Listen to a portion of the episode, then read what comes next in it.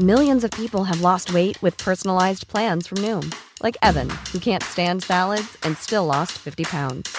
Salads, generally, for most people, are the easy button, right? For me, that wasn't an option. I never really was a salad guy. That's just not who I am. But Noom worked for me. Get your personalized plan today at Noom.com. Real Noom user compensated to provide their story. In four weeks, the typical Noom user can expect to lose one to two pounds per week. Individual results may vary.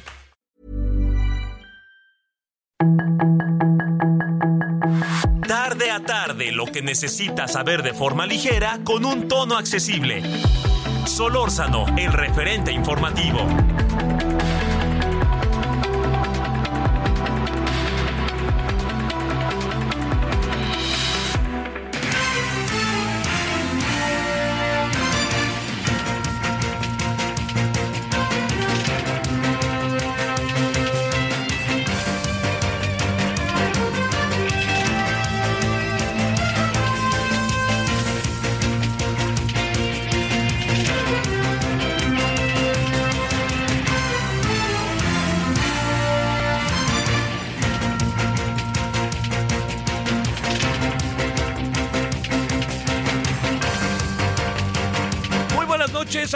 Como todos los días, 20 19 a 21 horas en hora del centro. Estamos en Heraldo Radio, estamos en el referente, su servidor Javier Solórzano, todas, todos quienes hacen posible la emisión, le agradecemos que nos acompañe. Eh, much- muchos asuntos se están precipitando en las últimas horas, ¿no? Bueno, está el fútbol, que, que parece que se está poniendo muy bueno. Eh, va ganando, van empatados a uno, que eso es una muy buena noticia porque, pues, como suele pasar, todo depende con quién juegue uno para que uno pueda valorar también, pues, de qué está hecho, ¿no? Entonces, por más que Alemania esté en transición, es Alemania y ya estaba, ya está recuperándose. Va, voy a ver si no. Por lo pronto van 1-1 y eso es una muy buena noticia.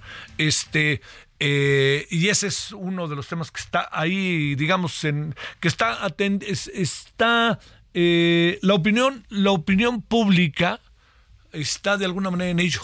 ¿Me entiendes? Se asoma, ve, y hay muchos, mucha gente que está en bares en todo el país viendo el partido, o en su casa, o en su oficina, si se lo permiten, y listo. Bueno, eso es lo primero. Lo, segundo, déjeme decirle que en la madrugada de hoy, ya mañana, pues, ¿no?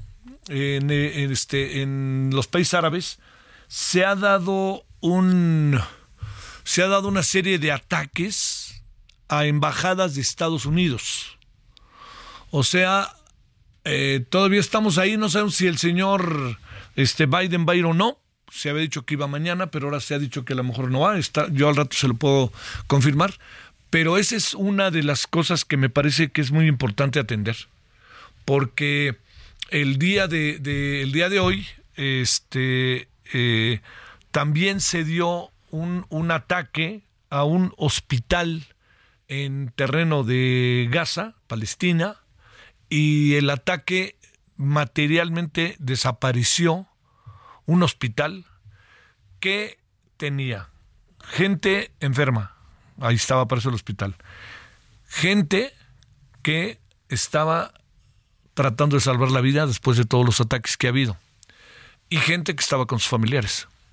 O sea, créame, no, mm, algunos hablan de más de 100 personas muertas y aquí le diría que no hay, hasta donde yo aprecio, yo siempre tuve mucho cuidado en hablar de los bebés muertos, ¿eh? siempre tuve mucho cuidado, dije, hay que ver, hay que esperarse, hay que esperarse y este y afortunadamente no se dio, como dijeron, pero en esto hay evidencias, incluso ya empieza a haber mutuas este, acusaciones eh, por una parte está, hasta Israel está diciendo no, nosotros no fuimos y por otra parte este, dicen que, que, que fue Hezbollah. En fin, yo, yo veo difícil de que quede claro en función de cómo se están dando los acontecimientos, veo muy difícil que no haya sido eh, Israel, porque Israel es quien está atacando esa zona.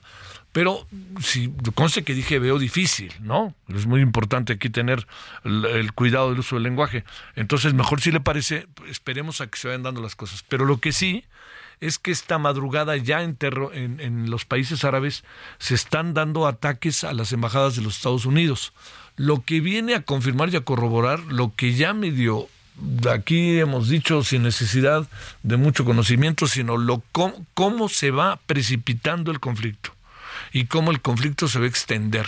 Y cómo Estados Unidos, como el gran aliado de Israel, va a acabar siendo atacado en los países árabes en medio de eh, las guerras religiosas, de, eh, la defensa de, la patria o de la unidad de un país, o también bajo las cosas que tienen que ver con la religiosidad y con la defensa de, de los otros países árabes, ¿no? En este caso hablo de Palestina.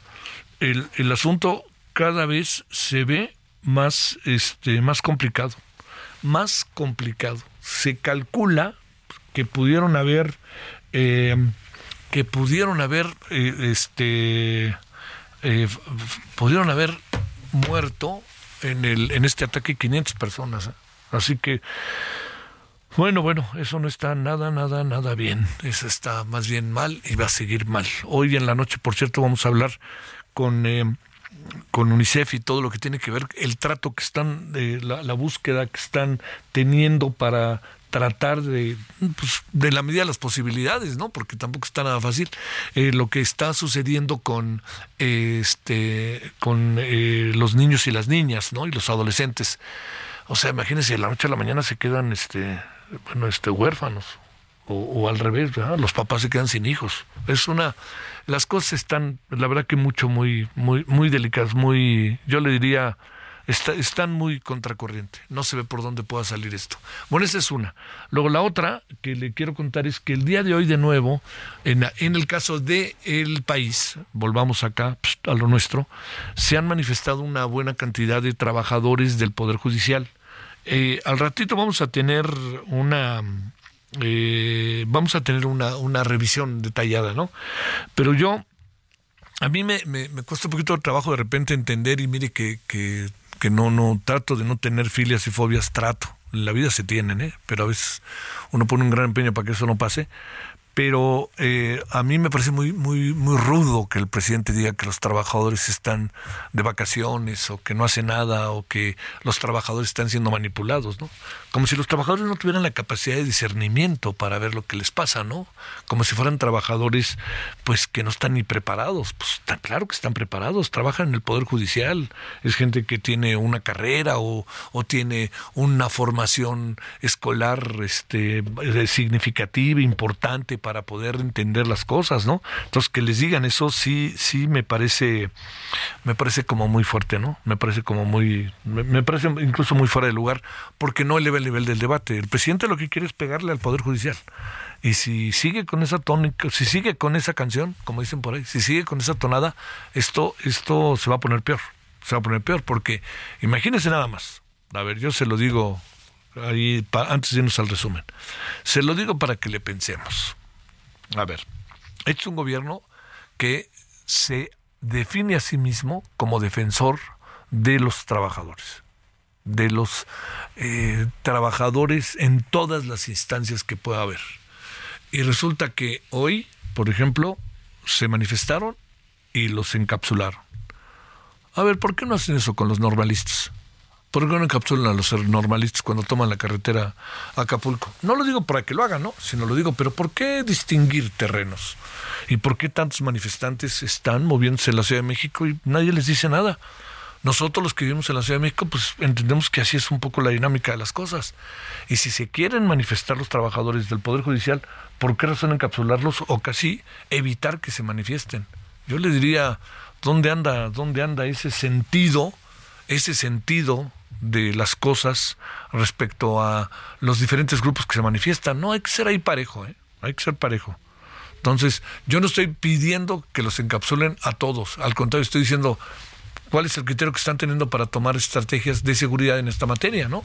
Bueno, y le diría algo más, habrá que ver los trabajadores cuál es el siguiente paso que dan. Hoy estuve en el Senado, eh, como estoy martes y jueves, y oye uno voces que inquietan, ¿no? Inquietan, por ejemplo, como un gobierno que defiende a los trabajadores le hace lo que le hace a los trabajadores. suena, ya sé que han de decir, no es cierto, están, no, no, yo le diría, una cosa es que la narrativa del presidente diga, no trabajan, este, son, están de vacaciones, o este, los están manipulando, y otra cosa muy distinta es que las cosas sean diferentes, ¿no? Y yo le diría, si se quiere interpretar la comparecencia hoy del oficial mayor de la Suprema Corte de Justicia de la Nación, se quiere interpretar de muchas maneras, interprétela. Pero claramente dejó establecido que no es para ningún privilegio. A ver, le, le, planteo algo para cerrar. Si alguien lleva 30, 35, 40 años trabajando en un lugar y él tiene ahí una base para jubilarse, cada quien esté en su derecho de hacer lo que le venga en gana con su jubilación, pero uno trabaja para varias cosas. Una de ellas, al final del camino, es tener una jubilación para poder disfrutar la parte final de la vida ahí están partes de las jubilaciones y de lo que se usa para las personas que trabajan en el Poder Judicial y para la gente que depende de ellas en el Poder Judicial. Y yo creo que esto es algo que debe de considerarse. A mí me parece que si la narrativa la están tratando de manejar hacia otro lado, que esto está a todo lo que da, ¿no? Decir, claro, o sea, ya, ya es un lugar común decir, la corte es una bola de burgueses, huevones, por eso están panzones, ¿no? O sea, la, corte ya es ese lugar en donde no se hace nada. La corte es el privilegio. La corte, espéreme, yo, yo solicito atentamente pues que, que, reflexionemos y que le veamos el nivel del debate. Cuando el diputado Mier dice, yo los reto a que demuestren que no es, pues usted demuéstreme lo contrario. Y además, lo reto al momento en que ya se están aprobando las cosas, pues ¿cuál debate quiere? No, no quieren. Entonces, hoy que fue el oficial mayor de la Suprema Corte, pues son esas cosas que uno debe haber hecho hace tiempo y qué bueno que las están haciendo. Qué bueno, qué bueno que las están haciendo. Bueno, en eso andamos y si le parece, vamos a un resumen para que sepa por dónde andan las cosas el día de hoy. Y además de ello, este, le voy contando cómo va hasta el fútbol, que ya acabó el primer tiempo y nos da mucho gusto. Vamos uno a uno con gol de Antuna que yo creo que es un jugadorazo. ¿eh? Lo que pasa es que ahí tienen telarañas en la cabeza, pero es un jugadorazo. Bueno, vamos al resumen. 19 con 11 en la hora del centro, 17 de octubre 2023. La información de último momento en el referente informativo. El Ministerio de Salud de Gaza, controlado por Hamas, informó que murieron más de 500 palestinos tras una explosión en un hospital tras un supuesto ataque israelí. De confirmarse el ataque al hospital Al-Ali en Gaza, sería por mucho el peor bombardeo israelí en las cinco guerras que ha peleado Israel contra Hamas desde 2008. Por su parte, el ejército israelí negó estar involucrado en dicha explosión, aseguró que fue causada por un cohete palestino mal disparado. Citlali Hernández, secretaria general de Morena, adelantó que como parte del Plan C se promoverá una reforma político-electoral para evitar que el INE no se extralimite e impida a su partido hacer política con recorridos por calles, colonias y barrios, que después censura y califica como actos anticipados de campaña. Una jueza sentenció a 25 años de cárcel por el delito de desaparición forzada a Jesús Alexis Álvarez Ortiz, novio de Mónica Citlali Díaz Recendis, maestra de inglés en el municipio de Ecatepec, Estado de México, hallada sin vida el 9 de noviembre de 2022, luego de haber sido reportada como desaparecida el 3 de noviembre de ese año. La Fiscalía de Michoacán detuvo a seis personas, entre ellas un menor de edad presuntamente relacionadas con la desaparición de los tres jóvenes que viajaban de Guadalajara a Jalisco con destino a Peribán. Los indiciados fueron aprendidos en la comunidad de El Guayabo, municipio de Tangamandapio, cuando conducían un vehículo automotor propiedad de una de las tres víctimas, Bernardo, y su primo Cruz Medina, así como Edgar Yafet Tavira Adame, quienes desde hace 15 días se encuentran en calidad de desaparecidos. En Quintana Roo, con la primera mujer gobernadora, se avanza en la igualdad de género y se ha convertido en uno de los estados con mayor representación de mujeres con un gobierno de la cuarta transformación, donde como nunca antes las mujeres toman decisiones y acciones. La gobernadora de Quintana Roo, Mara Lezama Espinosa, participó en la conmemoración de 70 años del voto de las mujeres en México, del sufragio a la paridad, organizado por el Instituto Nacional de las Mujeres en el Complejo Cultural Los Pinos, donde se destacó que ninguna debe quedar fuera ni atrás. El Departamento de Seguridad Pública de Texas levantó las revisiones a las mercancías de exportación provenientes de México, que pasan por la frontera de Ciudad Juárez, Chihuahua, la mañana de hoy. La Alianza Nacional de Pequeños Comerciantes destacó que pese a políticas públicas para controlar precios de la canasta básica, su precio supera 1.700 pesos y va en aumento. En su reporte mensual sobre precios de la canasta básica, la ANPEC detalló que en septiembre el precio de los 24 productos fue de 1.755.21 pesos, un incremento de 0.70% respecto al mes anterior, equivalente a 12.25 pesos más. Debido a los niveles críticos de agua en las presas del sistema Cutzamala, la Comisión Nacional del Agua y los gobiernos de la Ciudad de México y del Estado de México informaron que es necesaria la reducción de un metro cúbico por segundo en la entrega de agua al Valle de México. Sus comentarios y opiniones son muy importantes. Escribe a Javier Solórzano en el WhatsApp 5574 50 26.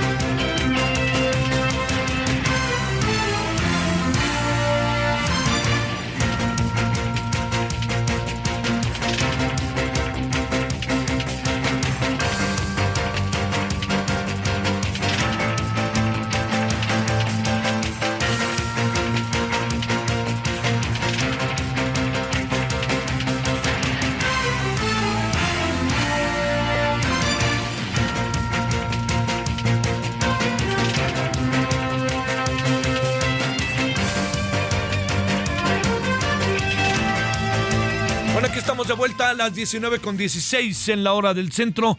Eh, un, un, personaje con quien yo tuve en verdad mucho trato de la UPOEG, eh, mucho trato y, cercano, además un gran, gran personaje, Bruno Plácido. Ah, caray, hombre. Fue a la Secretaría de Salud, estaba en la Secretaría de Salud en Chilpancingo, se le acercaron y le metieron cinco o seis balazos cosa terrible, ¿no? Y pues, obviamente falleció. Un hombre que hizo mucho, que buscó muchas cosas para tratar de llegar a la paz y de estar en la paz en, en, todo lo que corresponde al estado de Guerrero e incluso para tratar de hacer cosas con el estado de Michoacán. Eh, yo hablé con, este, varias veces hablé con... Eh, con el doctor Mireles hablé, pero no sé, a mí me parecía que había muchas cosas ahí con el doctor Mireles que era muy importante discutir, debatir, que a la mera hora no se pudo hacer. Pero también le diría que, este, que allá todo lo de la Huacana, pues él quería juntar a la gente de la Huacana y al doctor Mireles otra vez, que de origen eran pues conocidos. Quien echa a andar las, eh, las autodefensas es eh, el, este, es, eh, digamos, no, no es el doctor Mireles, ¿no? Es, eso es muy importante y bueno, eso queda más que claro. Entonces esto le, le, dice lo que trató de hacer y que no pudo hacerlo. Es Bruno Plácido, eh, tratar de juntarlos y de hacer muchas cosas. Pero bueno, pues hoy, hoy se va otra esperanza de paz en la zona, otra esperanza de unión, otra esperanza de debate, otra esperanza de estos personajes que acaban siendo muy importantes para tratar de buscar estar este entrelazados, ¿no? Para que se puedan sentar a dialogar, etcétera. Pero bueno, ya vio que no. Bueno, vámonos a las 19 con 18 en la hora del centro. Estamos aquí en el referente radio de la noche. Eh, estamos en el 98.5 de FM y estamos en buena parte del país. Muchas gracias, muchos saludos. Y hoy tendremos en la noche, por cierto, varias cosas que espero que sean de su profundo interés. Solórzano el referente informativo.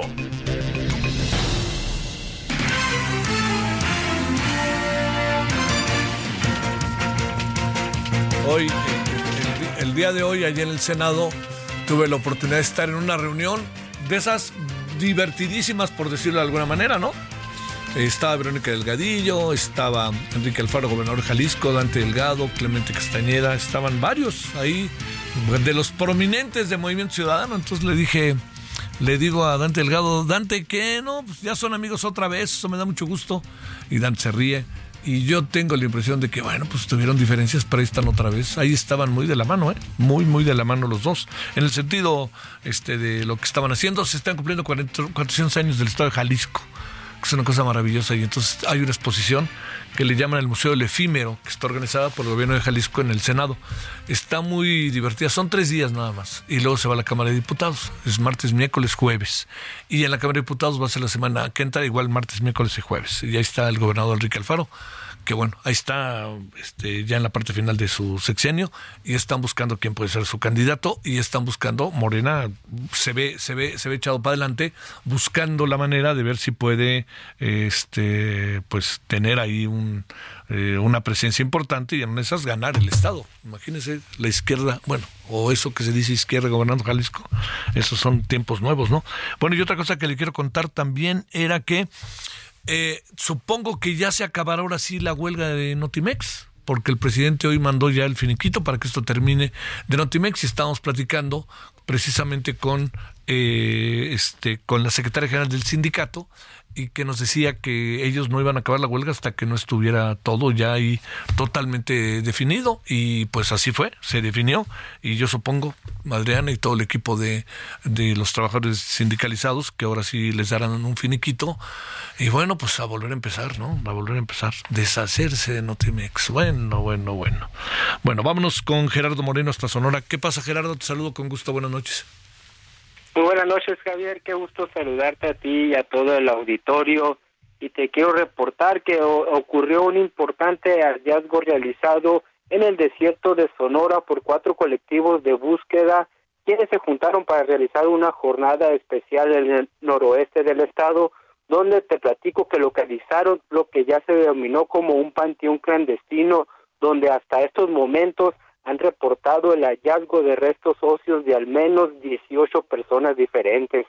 Platicarte que este hallazgo se realizó en un predio en despoblado del municipio de Sonoita, Sonora, que es la frontera entre nuestro estado y los Estados Unidos, donde te platico trabajaron los colectivos misioneras buscadoras de Magdalena, rastreadoras de Caborca, la asociación localizando personas desaparecidas en Caborca y buscadoras de Puerto Peñasco platicarte que la jornada había iniciado desde el pasado domingo y se ha trabajado durante estos días y todavía en estos momentos autoridades de la Fiscalía de Sonora se encuentran procesando el área por lo que se espera que todavía salgan aún más restos en esta región.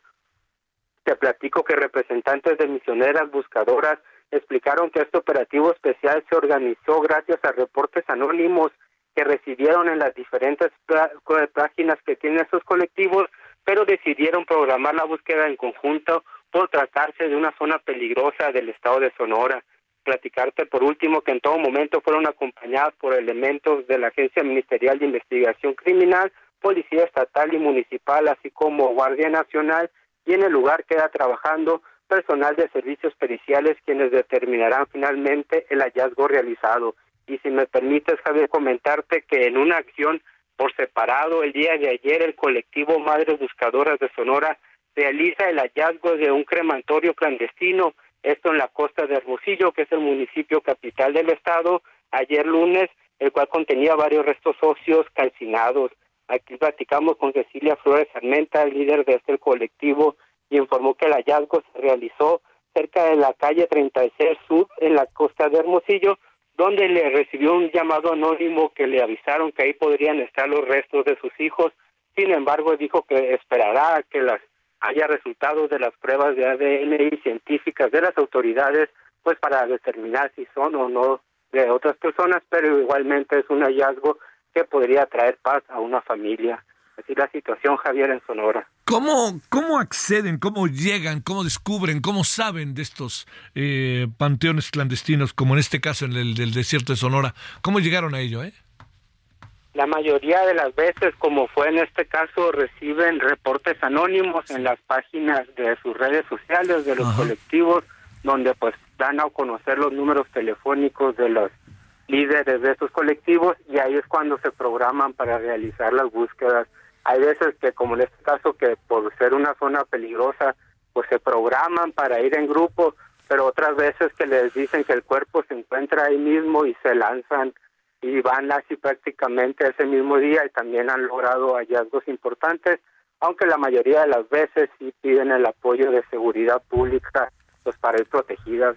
Oye, eh, bajo esta misma dinámica, este, eh, el gobierno en algunos casos se ven como lejos, ¿no? Y, cuando te digo medio lejos, lo digo, ¿sabes qué? En función de que eh, no, no puede uno dejar de considerar lo que este lo que pues, pues de dónde procede el gobernador no pues el secretario de seguridad ciudadana Así es, esperaría que por lo menos hubiera un apoyo directo, inmediato, ¿no? Cuando se realizan estos tipos de, de búsquedas, sobre todo por el impacto que llega a tener socialmente, pues sabemos que el problema de desapariciones aquí en Sonora, pues sí está bastante fuerte. Te mando un gran saludo, Gerardo Moreno, hasta Hermosillo, gracias. Gracias, buenas tardes. Buenas tardes. Bueno, aquí andamos, este, a ver, vamos a, a la pausa y vamos a regresar con ¿El INE está rebasado o es convidado de piedra o en qué anda ante todas las cosas que están pasando? ¿Sale? Bueno, vamos y regresamos. El referente informativo regresa luego de una pausa.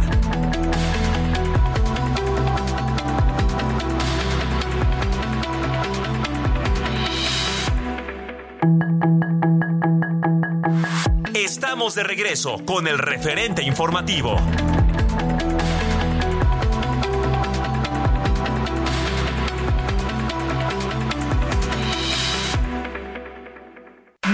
Del tenis profesional del 23 al 28 de octubre en la Ciudad Deportiva de Tampico. Las mejores jugadoras del mundo estarán de vuelta. Entrada general 50 pesos y entrada a estadios desde 150 pesos. Adquiere tus boletos en www.showbizticket.com.mx. Pasión, garra y entrega vive al máximo el Abierto Tampico 2023. Síguenos en nuestras redes sociales. Abierto Tampico para las promociones. Este Día de Muertos, la Catrina tiene sus festejos. Vive el Festival Cultural de Calaveras del 28 de octubre al 5 de noviembre en Aguascalientes. Luz, magia, folclor, vino, toros, comparsas y mucho más. Vamos a la isla con toda la familia. Gobierno del Estado. En el referente informativo le presentamos información relevante. La Suprema Corte de Justicia de la Nación está dispuesta a dialogar y aclarar dudas sobre el presupuesto y los fideicomisos. Arrancó la campaña de vacunación contra influenza y COVID-19 en la Ciudad de México.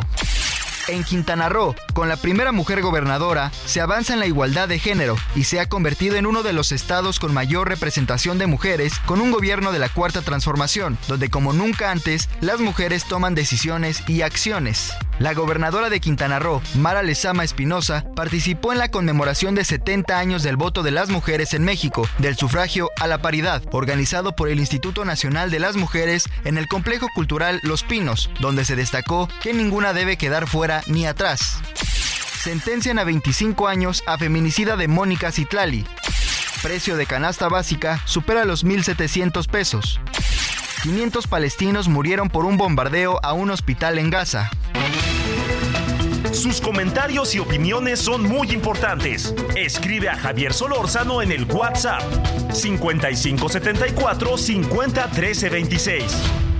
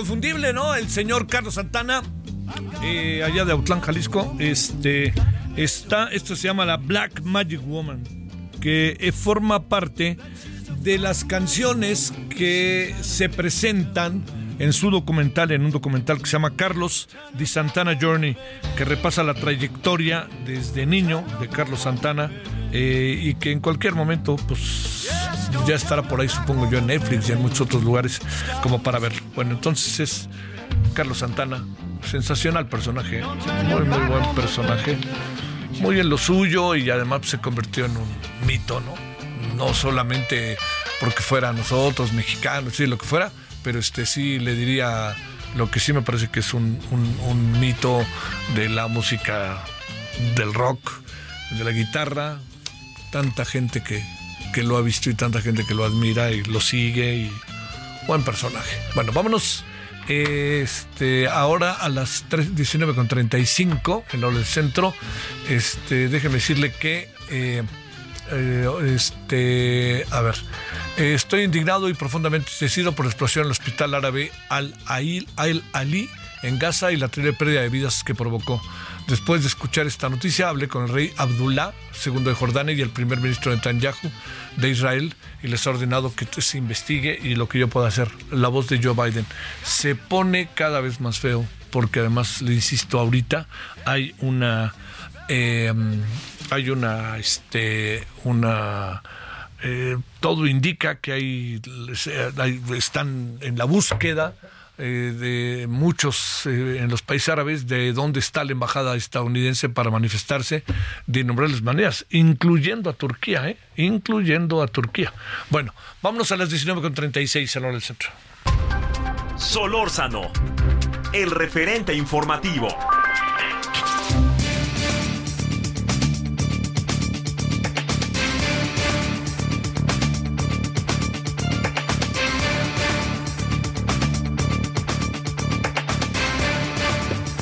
Bueno, le, agradezco profundamente a Marco Baños, abogado, ex consejero del INE y catedrático de la Universidad Panamericana. Querido Marco, ¿cómo has estado? ¿Cómo te ha ido? Muy buenas noches. Estimado referente, y sí que lo eres, qué gusto saludarte y a tu auditorio, por supuesto. Oye, gracias. Sé que traes un ojo al gato y el otro a la televisión, no te hagas porque andas viendo el fútbol. Este, que además está, está bueno, ¿no? Un 2-2 con Alemania no es cualquier cosa, ¿no? No, no, no, está, está, está buena la cosa. Está buena la cosa. Oye, a ver, déjame plantearte, eh, digamos, en otras ocasiones hemos platicado, Marco, pero nunca quizás bajo las condiciones en las que hoy se ven las cosas. Da la impresión de que el INE, palabra, parece convidado de piedra. Da la impresión de que está viendo las cosas por más que quiera, las está viendo, poco puede hacer. Eh, dice el INE, oiga, tienen ustedes que, eh, le dice a, este, tiene, tienen que en este momento ustedes, este, ¿cómo se llama? Eh, mostrar, dejar que la, que la señora Claudia Sheinbaum ya no haga actos públicos. Y dice, ah, pero ¿por qué? Dice Mario Delgado, ¿no? Se pone así como en el tú por tú. ¿Y por qué? No, no, claro que sí, vamos a hacerlo y no sé qué. Entonces, bueno, sí vamos a demostrarles que sí y vamos a pasar lista para que vean que no es cierto. Luego, está todo o sea, como que da la impresión, Marco, que, que este eh, a la otra candidata le dicen, este, por favor, por favor, póngase abusado, este, tenga prudencia discursiva. Ahí te dejo el asunto. Adelante, Marco Baños.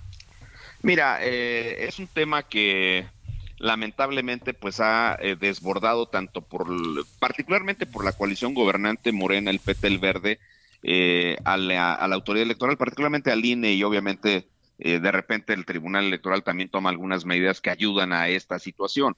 Los procesos políticos que hubo adelantadísimos fueron eso, precampañas adelantadísimas, tanto de la alianza gobernante como hay que decirlo con claridad, pese a que estuvo en el comité organizador, pues estuvo también por, por fuera de los plazos legales y adelantado al proceso electoral. Entonces, eh, el Instituto Nacional Electoral pues ha eh, encontrado, y vamos a decirlo eh, así eh, algunas eh, medidas medio suaves, a veces timoratas, para poder resolver una situación donde la legislación está totalmente superada, donde los contendientes, particularmente, insisto, los de la alianza gobernante, Claudia Sheinbaum en este caso, pues está en su tercera gira nacional. Desde junio del 21, cuando el presidente de la República los mencionó como corcholatas, entre ellos a Claudia, pues ellos empezaron un trabajo de proselitismo que se manifestó en elecciones locales, en la revocatoria del mandato, en una campaña que fue de 70 días en el caso de, ellos, y ahora pues eh, con el pretexto de ir eh, montando las famosas o los famosos comités de, la transformación, pues está eh, otra vez en un trabajo proselitista con eventos multitudinarios, y el INE pues dictó una medida cautelar dentro de lo que puede, hay que, tú lo dijiste también, dentro de lo que puede hacer, pero pues al final eh, algo que es absolutamente eh, intrascendente, porque es la repetición de lo que dijeron para los procesos políticos internos del Frente Amplio y de, y de la coalición gobernante cuando dijeron, no puedes hacer llamados al voto. Ahora le dicen a Claudia, no puedes este, estar en eventos abiertos, lo tienes que hacer en eventos, en espacios cerrados, dirigido a la militancia pero no puedes hacer llamados al voto, no puedes presentar plataformas electorales, no le puedes decir a la gente o no le puedes insinuar a la gente que eh, quieres ocupar un cargo de elección popular cuando todos sabemos claramente que es la eh, candidata presidencial o que va a ser la candidata presidencial que tiene eh, las mayores posibilidades hasta el momento de que pudiera eventualmente obtener el triunfo. Dependerá, por supuesto, de la campaña que haga Xochil Gálvez. Pero este tipo de expresiones en los acuerdos, que es lo que también hay que decirlo con claridad, lo que puede hacer el INE en este momento, pues eh, son eh, situaciones que permiten, que se vuelven permisivas para que los actores políticos continúen con un conjunto amplio de, campañas y lo más preocupante, pues es que hay mucho dinero público este, metido en estas cuestiones que no sé hasta dónde el INE lo, pudo eh, supervisar y lo va a poder supervisar. No sabemos si el INE va a sumar, por ejemplo, todo eh, el conjunto de los espectaculares, de las pintas de barda, de las campañas en redes sociales, de la denuncia, Javier, que recordarás específica que hizo eh, Marcelo Ebrard eh, respecto de lo que estaba pasando en el proceso interno y de la suma de los espectaculares que dijo Monreal tener cuando fue también aspirante dentro del proceso interno de Morena. Esas cuestiones me parece que son contundentes y más allá de ser unas declaraciones públicas, el INE debió haber emplazado tanto a Marcelo, si es que no lo ha hecho, pues debe emplazar a Marcelo y debe emplazar también a Monreal para que presenten pruebas y todo eso se sume. El INE dijo claramente en sus, en sus cautelares de aquella ocasión que si no este, se cumplía con los límites, en este caso del tope de precampaña que se fijó en ese proceso interno que fue de 34.4 millones, pues entonces este, no se podría registrar la, precandidatura y luego la candidatura de quien en este caso es la representante de Morena.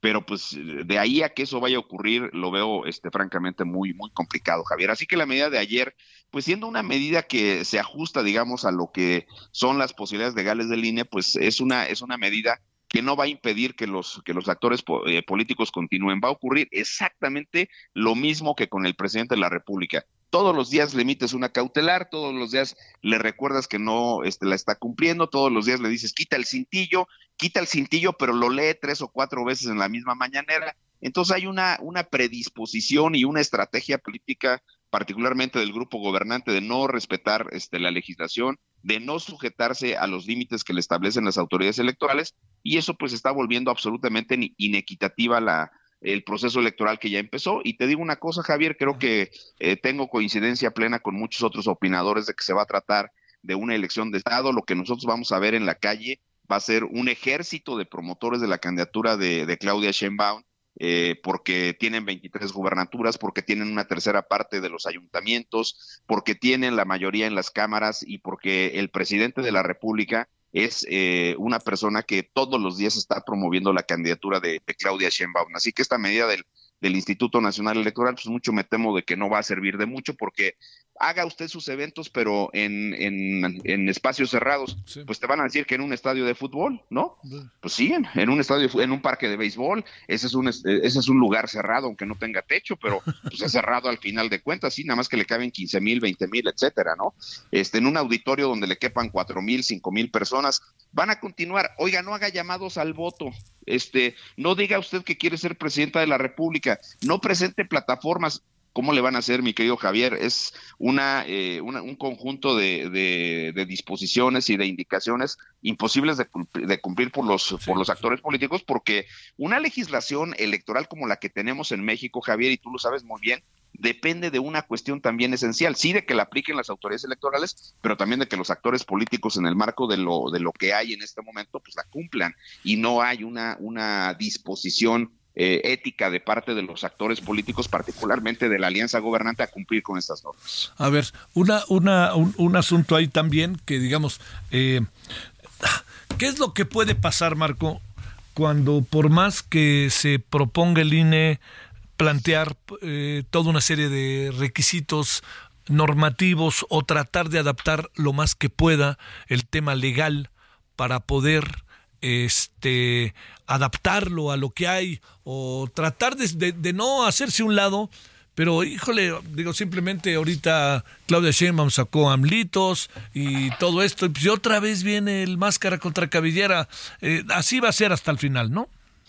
Así va a ser hasta el final, este Javier, eh, con una violación reiterada del marco normativo, este, y obviamente aquí eh, vamos a ver qué, qué tipo de campaña emprende también eh, la, candidata del Frente Amplio por México, porque si tú te mantienes en el esquema actual, pues entonces eh, la cantidad de dinero, los apoyos de los servidores públicos, el ejército de los servidores eh, de la nación que también hacen un trabajo eh, importante en las secciones electorales y que además en muchos expedientes del tribunal está acreditada la participación de los servidores públicos y hasta el momento no ha habido un correctivo específico a esa cuestión que de suyo pues es un traslado de dinero público al, en este caso a Morena o a las candidaturas de Morena, pero este hay una evidente inequidad que se ha generado en la campaña, en las campañas que todavía ni siquiera empiezan, ni siquiera hemos este, empezado las precampañas, pero ya eh, de suyo son elecciones, en mi opinión, inequitativas, así que eh, del otro lado, pues tendrán que hacer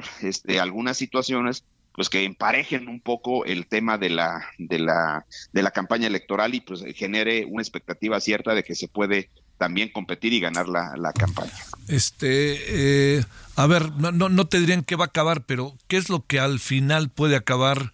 Eh, digamos, sucediendo, que nos metamos, estaba pensando en esto, si, si hay tantas violaciones, cuando llegue el día de las elecciones eh, y, se declare alguien ganador a, algún, a alguna de las dos candidatas, pues a lo mejor la otra va a impugnar, ¿no?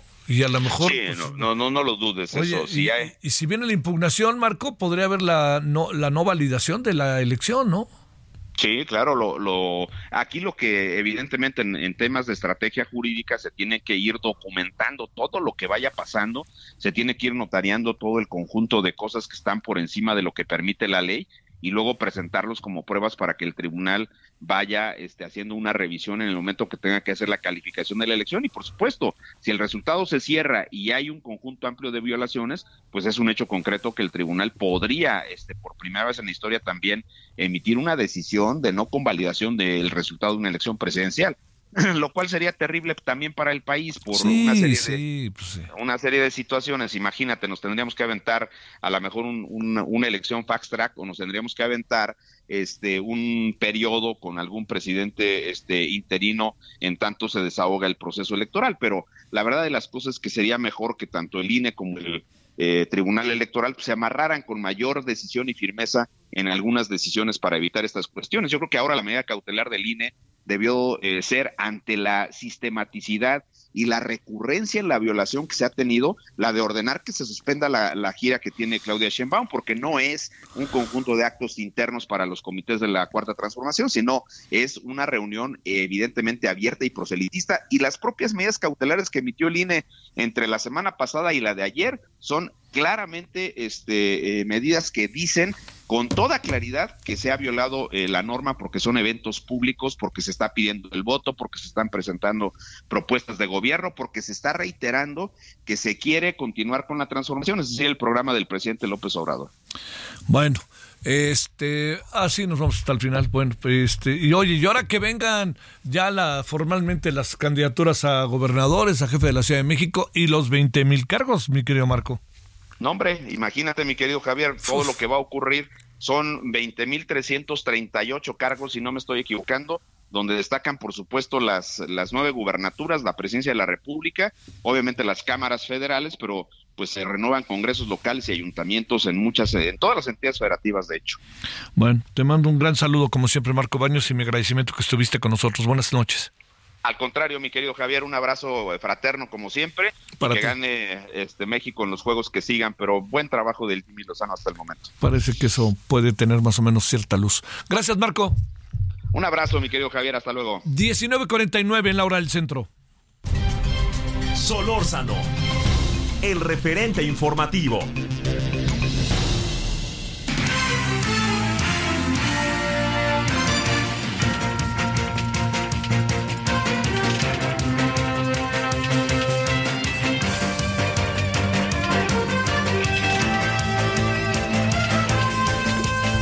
Carlos Navarrete, ¿qué pasó en Chilpancingo con un personaje que te confieso conocía yo muy bien? Javier, buenas noches. Efectivamente, comentarte que Bruno Plácido Valerio, líder de la Unión de Pueblos y Organizaciones del Estado de Guerrero, agrupación indígena que integra a una de las autodefensas de mayor relevancia en la entidad, fue asesinado a balazos la tarde de este martes en Chilpancingo. El ataque ocurrió poco después de las 4 de la tarde, afuera de las oficinas centrales de la Secretaría de Salud del Gobierno del Estado, ubicada sobre la avenida en la colonia Burócratas. Junto al líder de la autodefensa fue asesinado otro hombre que lo acompañaba, presuntamente su escolta. Reportes preliminares refieren que el líder de la UPUEC habría acudido a la Secretaría de Salud para realizar diferentes gestiones. Sin embargo, fue atacado a balazos cuando salía de la dependencia. Hasta este momento no hay información clara sobre cómo ocurrió este atentado, cuántas personas participaron ni el móvil del crimen. El lugar fue acordonado por agentes de la Guardia Nacional y de la Policía Ministerial, mientras peritos de la Fiscalía General del Estado realizaron las diligencias correspondientes. Reiterarte, eh, Javier, Bruno Plácido era líder de una de las organizaciones de mayor relevancia a nivel estatal y nacional en términos de grupos de autodefensa. Incluso hay que recordar, estos grupos de autodefensa surgieron mucho antes que los grupos de Michoacán y bueno, Bruno Plácido Valerio fue asesinado esta tarde. digo, la gran cantidad de móviles que puede haber. Eh, no se sabe más de lo que estamos hablando, ¿verdad? No, hasta este momento ninguna autoridad ha emitido un pronunciamiento al respecto, pero vamos a estar atentos en caso de que el gobierno del estado o la propia Fiscalía General de, la, de, Guerrero pues emita algún comunicado. Ah, bueno, sale. Muchas gracias, Carlos. En pleno centro de la ciudad, ¿no? En Chilpancingo. Sí, fue justamente en la colonia Burócrata, Avenida Rufo Figueroa. Debo decir que es una de las avenidas más transitadas de Chilpancingo, porque muy cerca de esta zona se encuentran hospitales, dependencias de gobierno, incluso instituciones educativas. Oye, y este, eh, en una motocicleta llegaron, le dispararon y vámonos. Lo venían venadeando, ¿eh? Pues mira, se sabe que lo esperaban ya fuera de la, de la Secretaría de Salud, pero hasta este momento desconocemos cuántas personas participaron y en qué se movilizaron. Sale, bueno, ¿y qué hora era, eh? eh fue, ocurrió poquito después de las 4 de la tarde en justo en horario hora pico aquí en Chilpancingo. Sí, pues. Sale, gracias eh, Carlos Navarrete, buenas tardes, noches. Buenas noches, hasta luego. Claudia Espinosa, ¿qué pasa en Puebla? Te saludo con gusto. Te saludo con gusto, Javier, a ti y a todos los amigos del auditorio para darte a conocer que, bueno, pues se acumulan 2.295 casos de dengue aquí en la entidad. Afortunadamente, la buena noticia es que en las últimas 24 horas no hubo nuevos contagios. De acuerdo con la titular de la dependencia, Araceli Soria Córdoba, pues tampoco se han registrado defunciones. Hasta el momento, pues el saldo de esta eh, enfermedad aquí en Puebla haya ocasionado cinco decesos. Se mantienen dos personas hospitalizadas. Y bueno, hay que decir que de los los 217 municipios, en 91 ya se ha presentado por lo menos un caso de dengue, principalmente en zonas endémicas, en la Mixteca y en el centro del estado, es donde más se está eh, pues presentando esta enfermedad. Se han intensificado los operativos de descacharrización en todos ellos y bueno, sobre todo se pide a la gente pues que esté muy pendiente y mantenga limpias todas eh, pues sus patios para evitar la presencia de este mosquito. Es la información que te tengo. Oye, eh, ¿son zonas en donde hace calor o no necesariamente? ¿O cómo se van dando las cosas, querida Claudia? Principalmente zonas donde hace eh, calor, aunque hay que recordar que en aquellas donde hay una acumulación de agua y bueno, pues se tienen algunos artículos ahí eh, juntos sin la total limpieza, también podría desarrollarse ya este mosquito del dengue. La mayor cantidad de municipios se ubican del centro para la parte baja, es decir, donde hay más eh, calor, aunque en la zona de la Sierra Norte es Huachinango uno de los que ha registrado pues una cantidad importante, pero bueno, pues se te mantiene este y sobre todo el llamado a ser lo más limpios posibles para evitar que esto se acumule. Puebla se mantiene como una de las principales entidades con casos de dengue en esta temporada. Te mando un gran saludo. Muchas gracias. Hasta Puebla, Claudia.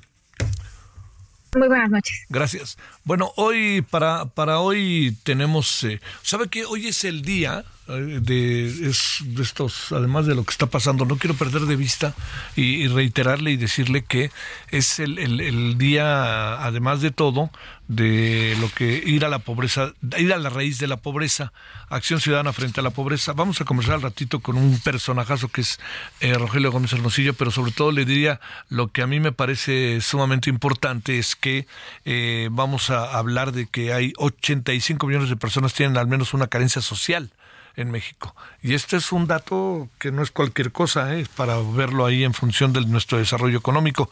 Eh, somos el número 47 en una lista de 53 países, en fin. Bueno, hay cosas para ver ahorita, si le parece, con Rogelio Gómez Hermosillo, después de eh, la pausa que vamos a tener, cuando son ahora las 19.54 en el centro referente de radio. Estamos en esta noche desde el 98.5 en el caso de la Ciudad de México. Vamos, regresamos. El referente informativo regresa luego de una pausa.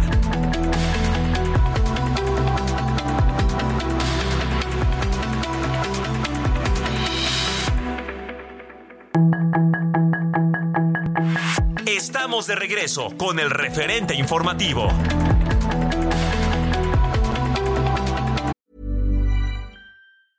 Life is full of awesome what ifs, and some not so much, like unexpected medical costs. That's why United Healthcare provides Health Protector Guard fixed indemnity insurance plans to supplement your primary plan and help manage out of pocket costs. Learn more at uh1.com.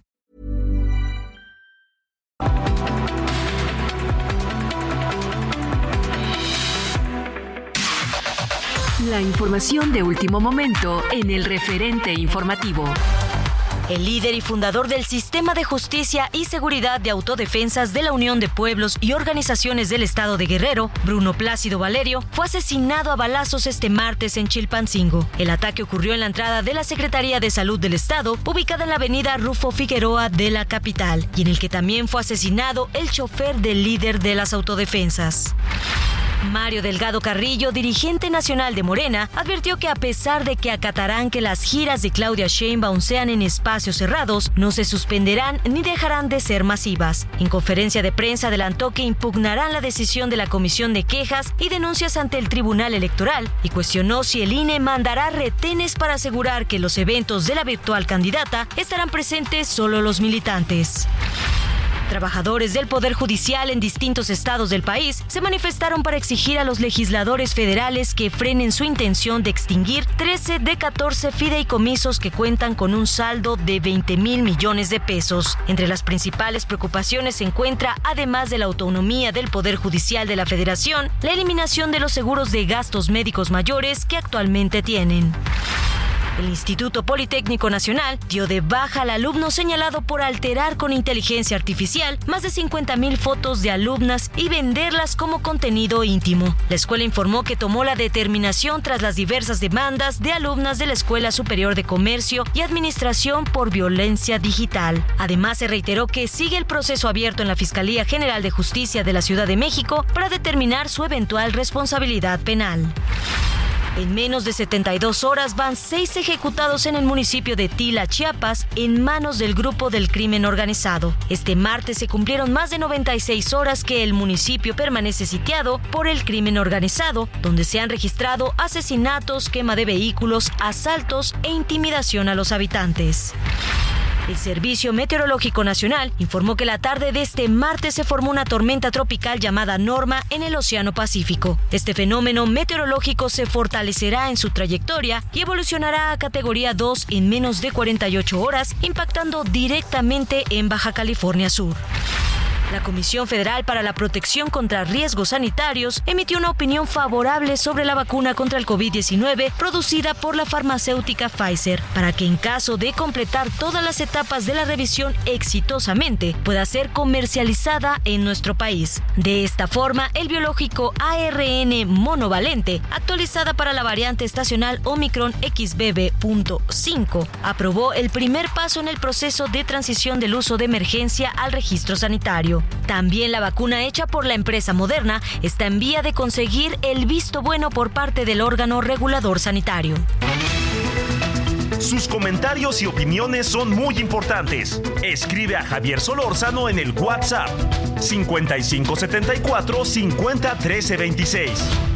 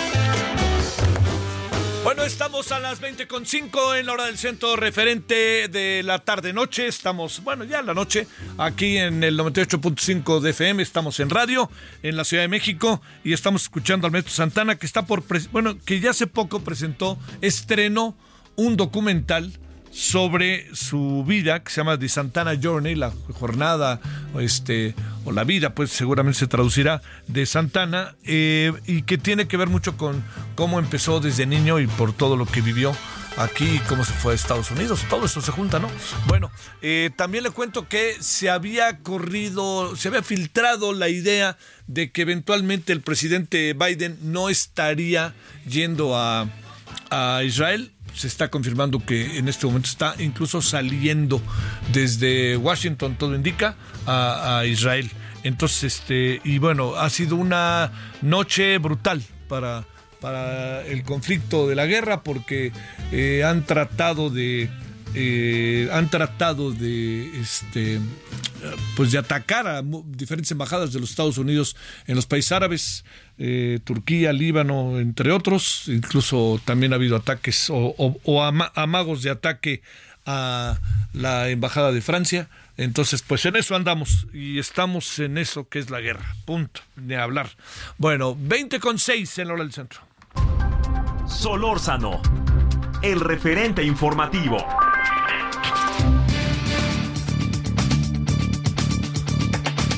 En el día hoy, aunque son todos los días, deberían de ser este día, pero bueno, en el día eh, internacional para la erradicación de la pobreza, que es este 17 de octubre, y le hemos pedido a alguien que de este tema le sabe, ha trabajado, ha investigado y hecho muchas cosas para bien, que es Rogelio Gómez Hermosillo, coordinador de Acción Ciudadana frente a la pobreza. Rogelio, con enorme gusto te saludo, ¿cómo has estado? Muy buenas noches.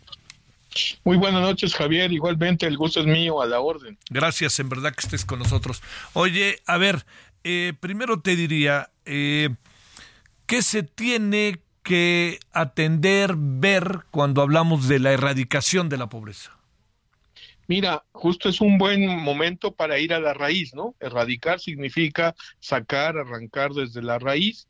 Entonces hay que entender que las raíces, las causas estructurales, lo que está abajo, y genera pobreza, es lo que hay que atender y no, no andarse por las ramas. Y en el caso de México es clarísimo, lo hemos hablado tú y yo en otras ocasiones y hoy hay que reiterarlo. En México las causas estructurales de la pobreza están en el sistema laboral. Millones de personas que trabajan, pero son pobres, que no ganan lo suficiente para la canasta básica, o sea, para el umbral de pobreza, para la línea de pobreza, y además se les genera la carencia por salud y seguridad social, porque también la mitad, 55% de la población ocupada está en los llamados trabajos informales, que en realidad son trabajos sin derechos laborales, sin protección social, que es, digamos, como en México se mide la pobreza, ¿no? Ingreso y carencias sociales, esa combinación es lo que define técnicamente la pobreza y eso viene del trabajo, Javier. A ver, eh, cuando nos das a conocer, Rogelio, ciertos números, uno realmente se siente bastante abrumado, ¿no? Pero es lo que es. Eh, lugar 47 en una lista de 53 países. Entiendo los otros muchos países en que andan, pero países que no tienen la economía número 15 del mundo están por adelante de nosotros, ¿no? Ese es el punto, Javier. Si esta es una lista incompleta, lo que hicimos fue ver quiénes tenían datos recientes, porque México tiene un dato reciente y nos salieron 53 países con datos recientes y pues de todo está muy mal, ¿no? está muy abajo. Si tuviéramos toda la lista, pues sí, habría, no sé, 180 y estaríamos en el 60, en el 70, que todos está mal, porque entonces claramente países, no solo de la OCDE y de Europa, en fin, más desarrollados, sino de América Latina, ¿no? Eh, en fin, varios, desde hasta Costa Rica, Panamá, eh, Colombia, yo habría que ver los últimos datos, pero Perú, Brasil, Argentina, Uruguay, por supuesto, que en economías, pues no digo más débiles, pero digamos menos dinámicas, menos fuertes, con menos Producto Interno Bruto, con un mercado mucho menos dinámico como el que tenemos nosotros por, estar por ser parte de, América del Norte, pues tienen menos pobreza. Entonces sí estamos haciendo algo mal y lo que nosotros decimos es,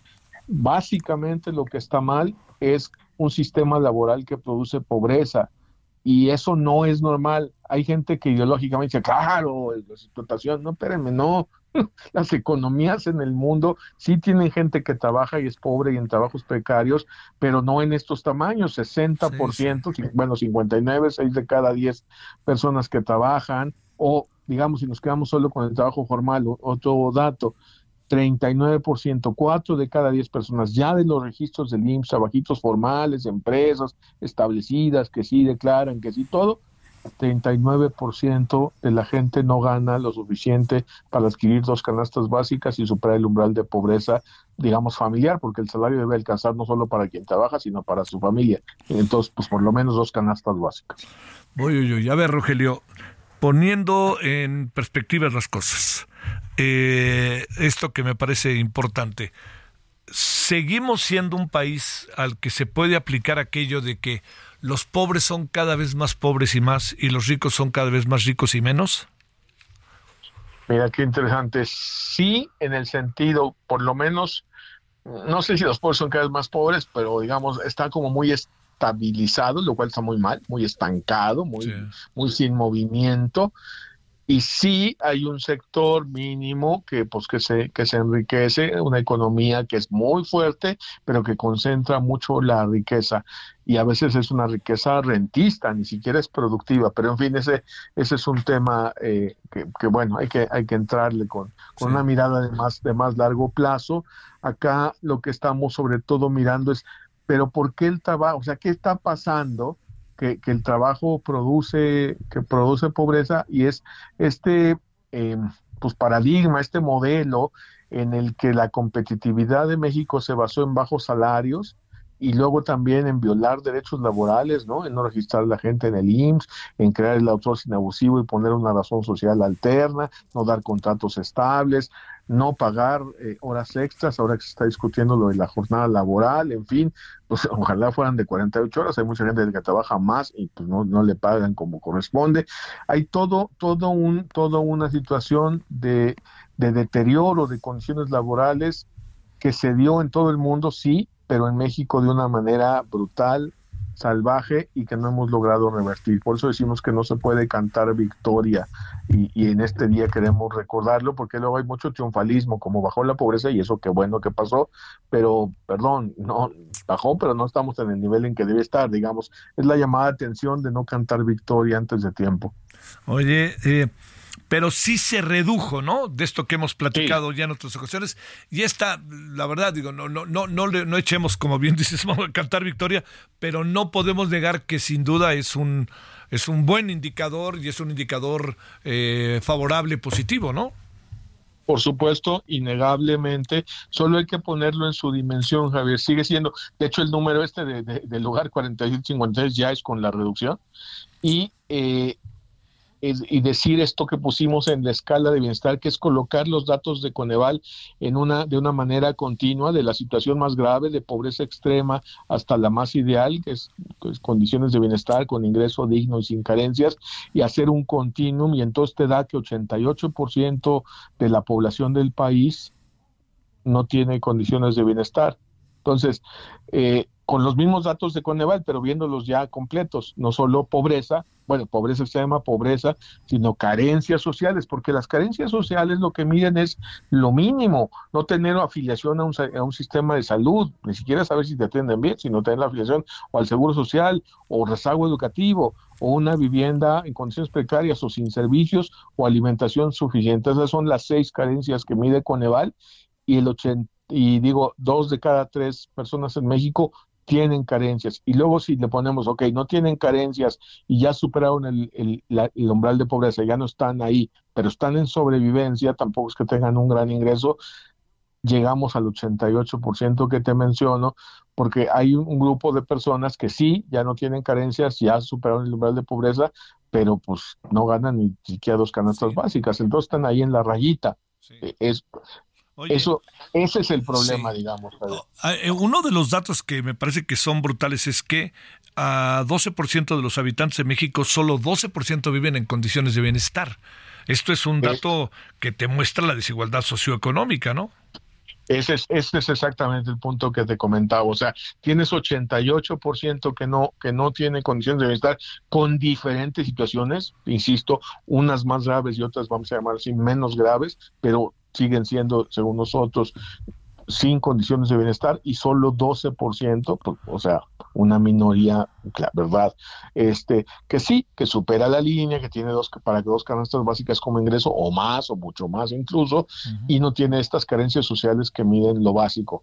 Entonces son los mismos datos de Coneval, Javier, pero organizados no solo para ver pobreza, sino para ir viendo, pues ahora sí que las, las gravedades, las condiciones de bienestar, desde la más grave, pobreza extrema, gente que no tiene ni para comer y tiene tres carencias sociales, hasta la que diríamos menos graves, sí tener para, para lo básico, no solo para comer, para lo básico, no tener carencias sociales, pero estar todavía, ahora sí que de panzazo en la sobrevivencia con menos de dos canastas básicas. Ahí llega el 88. Puede ser discutible, a lo mejor es un poco menos, pero pues sí, no, no pinta un país que es la quince economía del mundo, sí. ¿no? Que está generando, se supone empleo, etcétera, no, no, no va por ahí. Y entonces sí es muy importante que se entienda que, y ese es el mensaje, de que hay que ir a la raíz, porque muchas veces las discusiones están por las ramas, perdón que lo diga así, o sea, que si un tal programa social, que si tal lo otro, que pues no es que, perdónenme, por supuesto que eso es importante,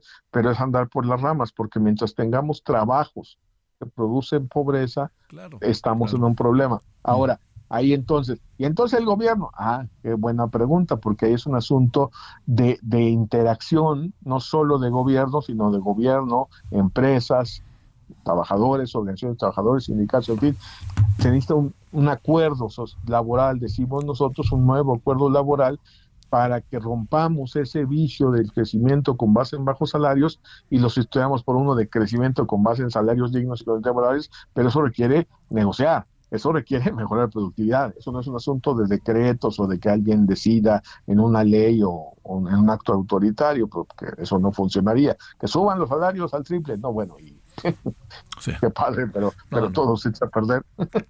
Casi la mitad de la población está en pobreza. 40, 36, ya estamos, ya estamos en el tercio, digamos, en 36%. Por ingresos, sí, Javier, es el 42, es decir, el 44, si no me equivoco, este que no, no les alcanza para lo más básico, sería pobreza por ingresos a nivel, a nivel internacional, es la forma más de compararlo, ¿no? De medirlo. Y entonces, pues sí, no, no, no está bien, porque, insisto, en el mundo la pobreza está asociada a perder trabajo. Sí. A no tener trabajo. Y, hay un pequeñito sector también que trabaja y no sale, como en México, pero es pequeñito. En Estados Unidos es el 4 o 5%, eh, en Europa andaba en el 9% cuando la pandemia. En México es el 60, el 59, perdón, el 59%, 6 de cada 10. Entonces, pues es una desproporción muy grande, o sea, ¿cómo, cómo, cómo le hacemos? Y todo tiene que ver con este modelo laboral de deterioro de las condiciones laborales que lamentablemente no se puede arreglar solo con el incremento del salario mínimo, que ha sido una buena medida, que sí ha ayudado, que sí es una buena política, pero que uno no ha llegado a donde debe, o sea, no cubre el monto de dos canastas básicas. Y dos, no es suficiente, porque no es solo el mínimo, sino es cómo hacemos para que la gente que trabaja pues tenga lo suficiente. O sea, el, mínimo son las canastas básicas, pero luego, ¿no? Sí, claro. De ahí para el Oye, le a ver, ¿qué opinión tienes? Entiendo que es este como un digo, no, no es directamente el, eh, el, el, tema, digamos, de pobreza, pero de alguna manera se relaciona. Este que está costando un trabajo enorme, sé por qué te lo digo, Rogelio, este parlamento abierto sobre eh, los horarios, si se trabaja más, menos, reforma laboral, 46 horas, 48, 40, trabajar de lunes a jueves. ¿Esto qué nos daría, bajo tu impresión, tomar una decisión en esta materia que, que pudiera, pues, este, atemperar al menos la pobreza? Es que justo yo creo que es un enfoque como muy parcial del problema, que estamos agarrando pedacitos, ¿no?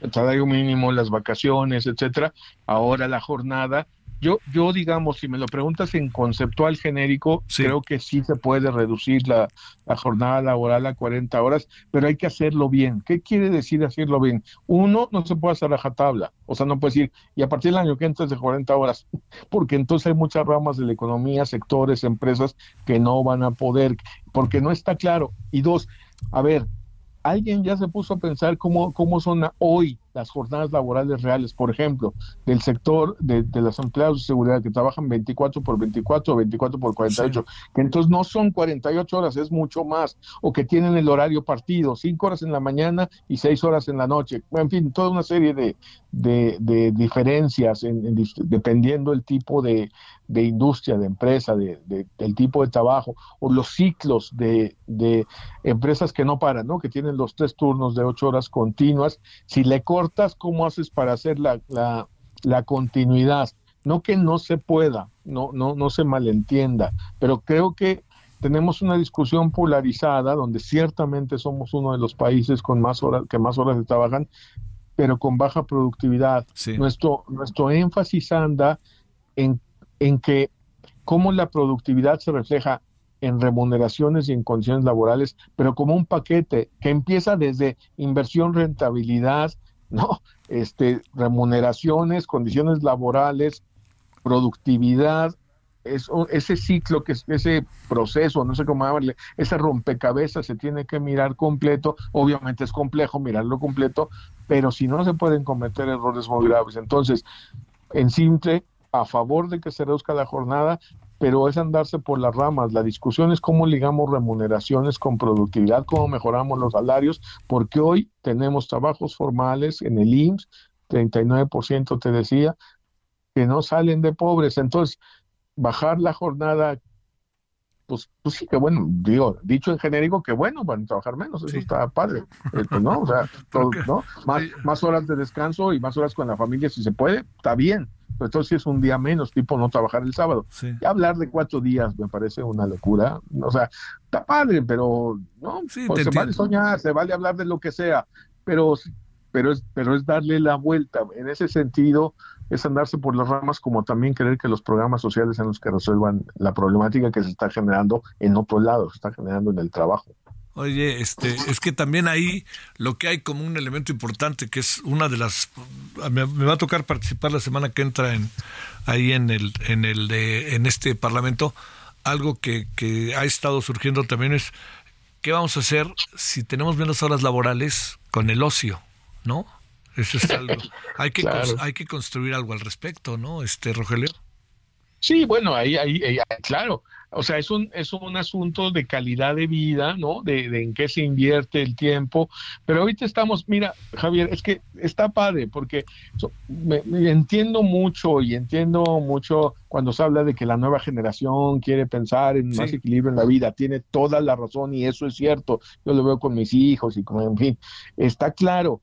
Pero está muy clase mediero y no lo digo en mal sentido, solo lo digo en, no están viendo que tenemos la más baja tasa de participación laboral de las mujeres casi del mundo, estamos en el lugar 130 y algo sobre una lista de 180, o sea, una cosa horrible.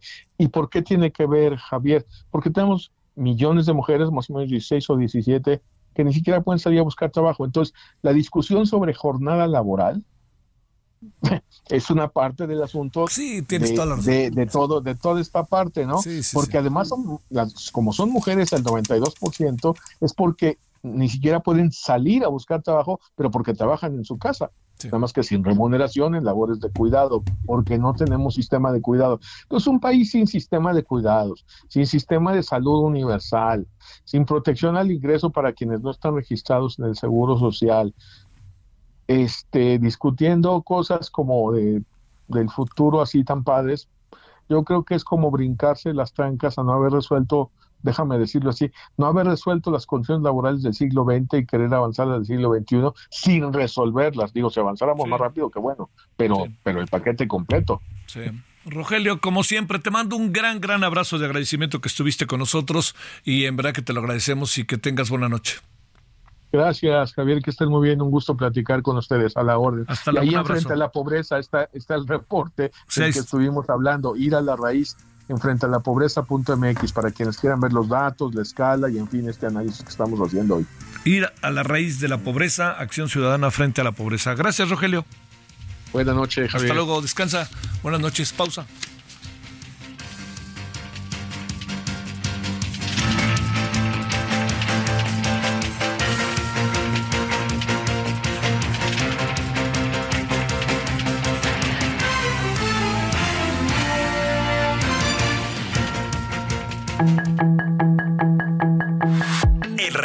Informativo regresa luego de una pausa.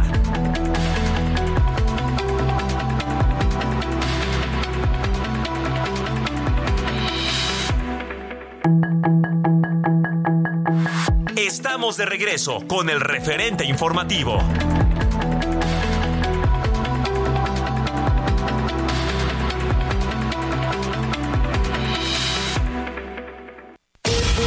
El Papa Francisco reiteró su dolor por la guerra declarada por Israel contra el grupo terrorista Hamas y pidió la liberación inmediata de los rehenes para que ningún civil sea víctima de los conflictos armados. Asimismo, el Santo Padre instó por que no se derrame más sangre inocente en ningún territorio del mundo. El gobierno de Jordania canceló la cumbre que tenía prevista este miércoles en la ciudad de Amman con la presencia del presidente de Estados Unidos Joe Biden y otros tres líderes de Medio Oriente. La reunión que tenía como fundamento discutir la guerra entre Israel y Hamas fue cancelada debido a que el país árabe declaró tres días de luto por el bombardeo contra el hospital Al-Heli en Gaza, que ha dejado más de 500 muertos. El presidente estadounidense Joe Biden se encuentra en un vuelo con destino a Tel Aviv. En un comunicado lanzado por el Pentágono, se dio a conocer que el secretario de Defensa de Estados Unidos, Lloyd Austin, ordenó preparar a 2.000 soldados y unidades con capacidad de despliegue rápido a Medio Oriente en caso de necesitarlo. Además, Austin aprobó la extensión de la permanencia en la zona del grupo de ataque del portaaviones de las fuerzas navales estadounidenses.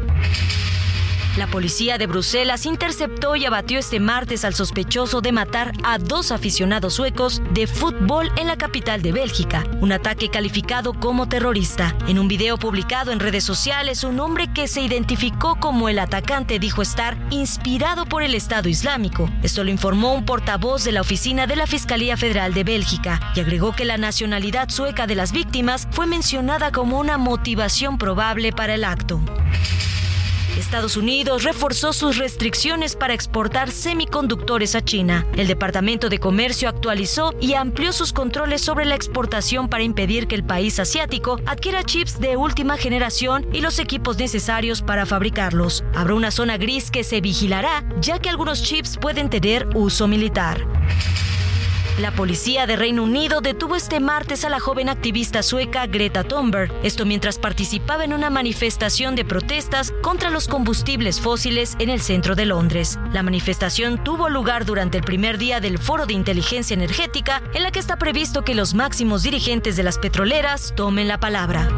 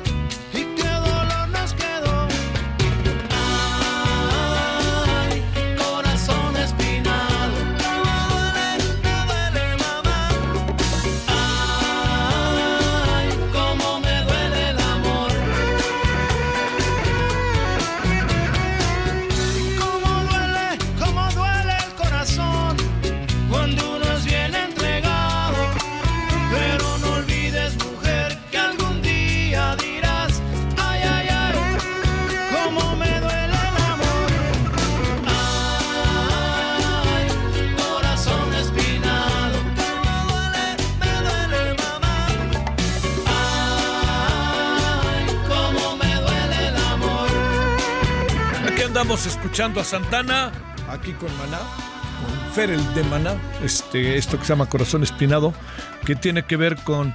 Estamos acordándonos hoy de Santana porque Carlos Santana acaba de presentar un eh, documental de, que se titula Carlos de Santana Journey, que repasa toda la trayectoria de fundamentalmente de su parte de niño y lo que vivió en Outland y cuando se fue a Estados Unidos, todo eso. Bueno, ahí está, por si lo quiere ver, a lo mejor vale la pena que le eche una miradita. Por lo pronto, corazón espinado.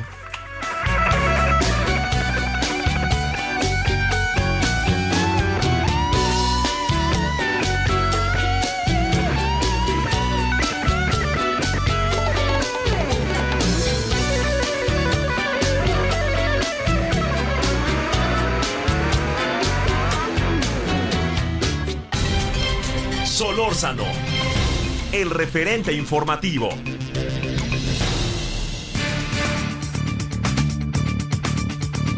Eh, ha sido todos los días, pero el día de hoy, con lo que está pasando en diferentes países árabes, lo que pasó en el hospital allá en Gaza, pues las cosas se han agudizado aún más eh, en lo que corresponde a, la, a, todo lo que es esta guerra, en donde hemos pensado muchas cosas todos, pero a lo mejor en lo poco que hemos pensado y que deberemos de pensar mucho más es en los niños y los, las niñas y los adolescentes. Fernando Carrera Castro es representante de UNICEF en México. Fernando, gracias por tu participación. ¿Cómo estás? Muy buenas noches. Muy buenas noches. Eh, muchas gracias por invitarnos al programa para conversar. Gracias. Te pregunto, este, ¿qué destino van teniendo niñas, niños? Pues a lo mejor estamos pensando en Gaza, estamos pensando en la zona donde está Hamas, pero en general los palestinos, pero también no puede uno dejar de pensar en los niños de Israel, ¿no? Niñas y niños, ¿no? Totalmente, así es. A ver, Todos los niños y niñas son víctimas en este proceso de conflicto y, en primer lugar, dado el ataque que sufrió las diferentes poblaciones de Israel, pues ahí se dieron efectos directos sobre la niñez. Hay niños muertos israelíes, hay niños traumatizados israelíes y ha sido un proceso muy complejo. Eh, para UNICEF, por supuesto, su compromiso es con la niñez, no con un gobierno o con otro gobierno o tendencias políticas y pues ofrecimos nuestra cooperación también al gobierno de Israel a pesar de que el gobierno de Israel no tiene un programa de cooperación regular con UNICEF por básicamente por razones económicas porque Israel es un país relativamente afluente, relativamente rico y por eso es que hace muchos años no recibe cooperación de UNICEF eh, pero en esta ocasión dada la urgencia humanitaria eh, ofrecimos también nuestro apoyo. El gobierno de Israel amablemente nos contestó que ellos consideraban que tenían los recursos para enfrentar el desafío. Y bueno, pues obviamente expresamos nuestra solidaridad con las víctimas, que es lo más importante. Pero del otro lado tenemos un programa de cooperación con los territorios palestinos desde hace varias décadas en el marco de la, del apoyo que existe a los refugiados, migrantes y a las personas que han sido desplazadas en muchas de estas zonas. Y bueno, desde que se estableció la autoridad palestina en los territorios de Cisjordania y de Gaza, se estableció un programa de cooperación con, con estos territorios y, UNICEF tiene una oficina permanente basada en Jerusalén del Este que cubre tanto eh, los territorios de Cisjordania como los de la Franja de Gaza y tenemos equipos que están dentro de la franja de Gaza en este momento, que son equipos que regularmente trabajan ahí, ¿no? Eh, y trabajamos, cooperamos de manera regular con temas de agua y saneamiento en la franja, que son condiciones muy difíciles. saneamiento ha sido terrible la franja de Gaza por décadas, un problema masivo. La franja de Gaza, para que todos nos ubiquemos, es una franja, un territorio muy pequeño, densamente poblado. Más de dos millones de personas viven ahí en un territorio muy, muy pequeño. Y bueno, eh, debido a eso, el saneamiento siempre ha sido un problema, el acceso al agua potable ha sido siempre un problema, y los servicios de salud, de nutrición, de educación han tenido muchos problemas. También la protección de los niños, no solamente frente a la violencia bélica, sino frente al abuso y al abandono, entonces nosotros tenemos un programa de cooperación permanente y tenemos equipos dentro de la franja de Gaza que en este momento están aislados, porque como sabes, hay un cerco para que no entre la ayuda humanitaria en este momento todavía.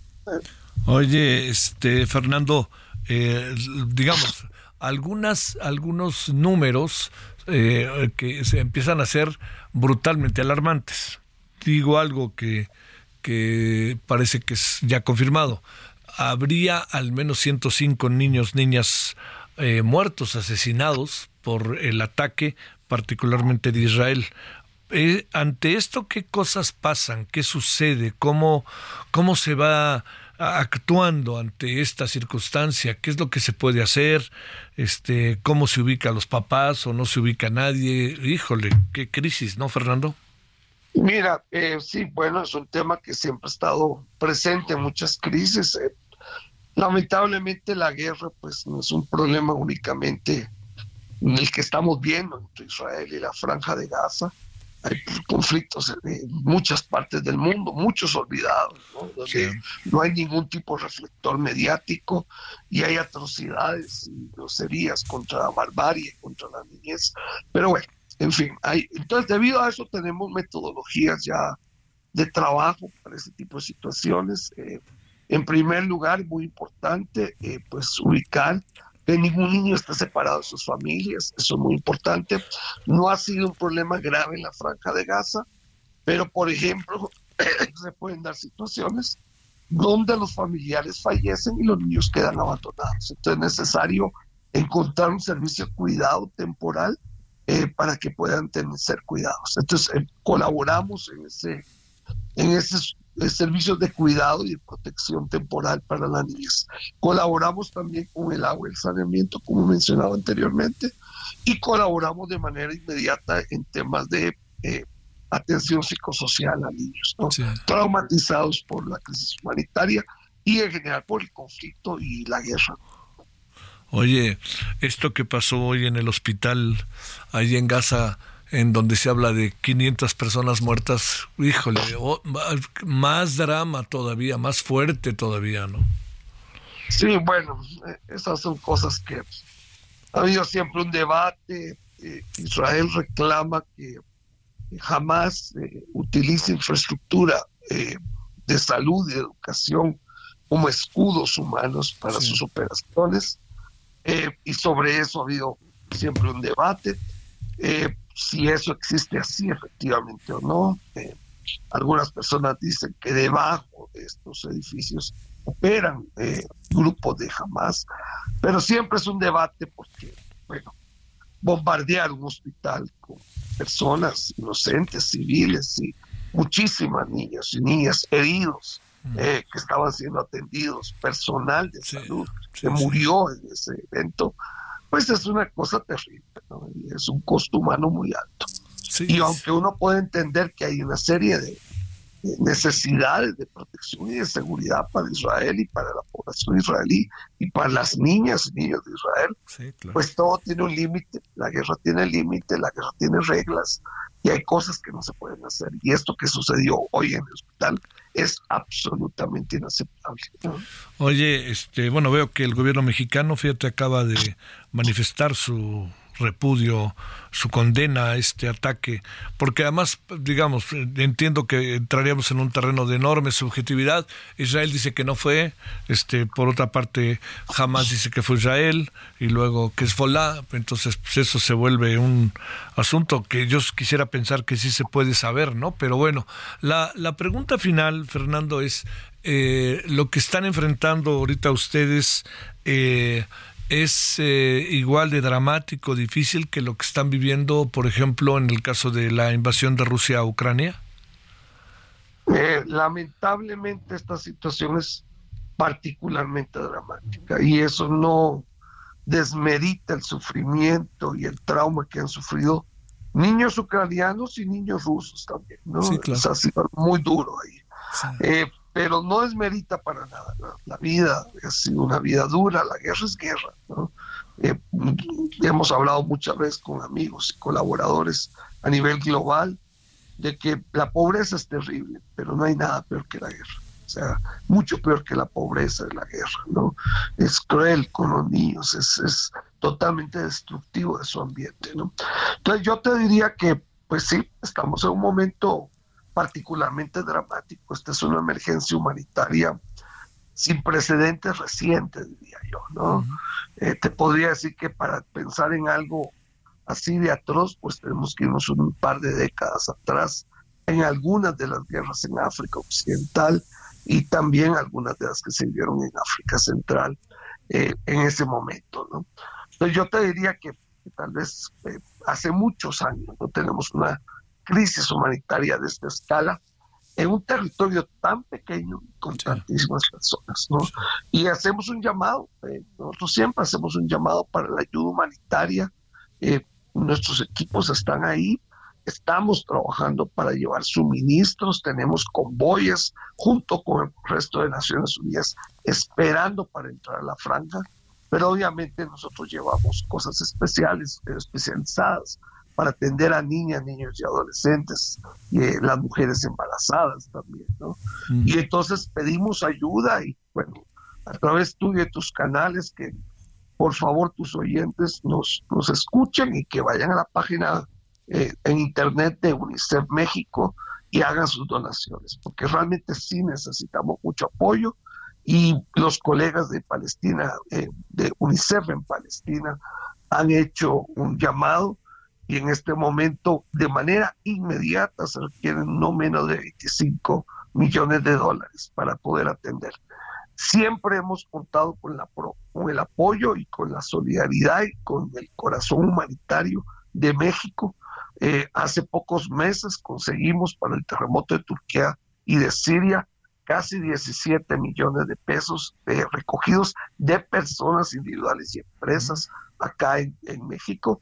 Y esperamos que en esta situación humanitaria nuevamente la gente se ponga la mano en el corazón y nos apoye. Bueno, oye, este, eh, además otra cosa, los, los niños ante circunstancias como estas, Fernando, una reflexión final, si no te importa, uno acaba imaginando que inevitablemente crecen con un enorme dolor y con un deseo de venganza, ¿no? Les cambia la ingenuidad por un deseo de venganza. Presumo que eso es inevitable después lo que están viendo, ¿no? Mira, la lógica de los conflictos que generan, no digo en los niñas y niños, pero en sus entornos, ¿no? en los entornos adultos donde ellos viven, ¿no? Eh, pues generan muchas veces reacciones de ese tipo, alimentan ese tipo de cosas, pero también confiar en la resiliencia, no solamente de las niñas y niños, también de sus entornos, de buscar la paz. Y muchas personas buscan la paz y aprenden que esto es parte de algo que hay que alcanzar la paz. Y te digo por experiencia concreta en UNICEF, hemos visto niños desmovilizados de guerras, eh, que fueron involucrados en guerras debido a esto que estamos precisamente hablando. Y los niños pueden vivir después de haber participado en guerras también. Entonces confiamos siempre, uno, en la resiliencia de las niñas y niños y segundo, en su capacidad para sobreponerse al trauma, al abuso, a la violencia, a, la, pérdida de seres queridos, incluyendo sus padres muchas veces, pero la enorme capacidad que pueden tener resiliente de niñas y niños y apostémosle como hacemos en UNICEF a buscarles siempre y darles alternativas. Eso es importante. En México yo te diría que hay un alcance para esa frase que acabo de decir. Es el hecho que podemos recuperar niñas, niños, adolescentes que han caído en manos, por ejemplo, de, del crimen organizado. Y que es posible recuperarlos a partir de ahí. No hay nunca hay que perder esperanza con los niños y niñas porque la mayor parte de seres humanos en esas edades pueden vivir grandes traumas y sin embargo muchísimas personas, y yo te diría la mayoría, logran superarlos con apoyo y con acompañamiento. Así que nunca perdamos la esperanza para los niños. Ellos siempre merecen nuestro apoyo, nuestra solidaridad y nuestro compromiso en darles un mejor futuro, no importa cuál sea el presente que están enfrentando. Te mando un gran saludo, Fernando Carrera Castro, representante de UNICEF en México. Gracias por tu participación. Muchas gracias por el espacio, te agradecemos mucho. ¿eh? Hasta luego. Hasta luego, Fernando, que descanses. Buenas noches. Bueno, vámonos a las 20 con 49 en hora del centro. Solórzano, el referente informativo.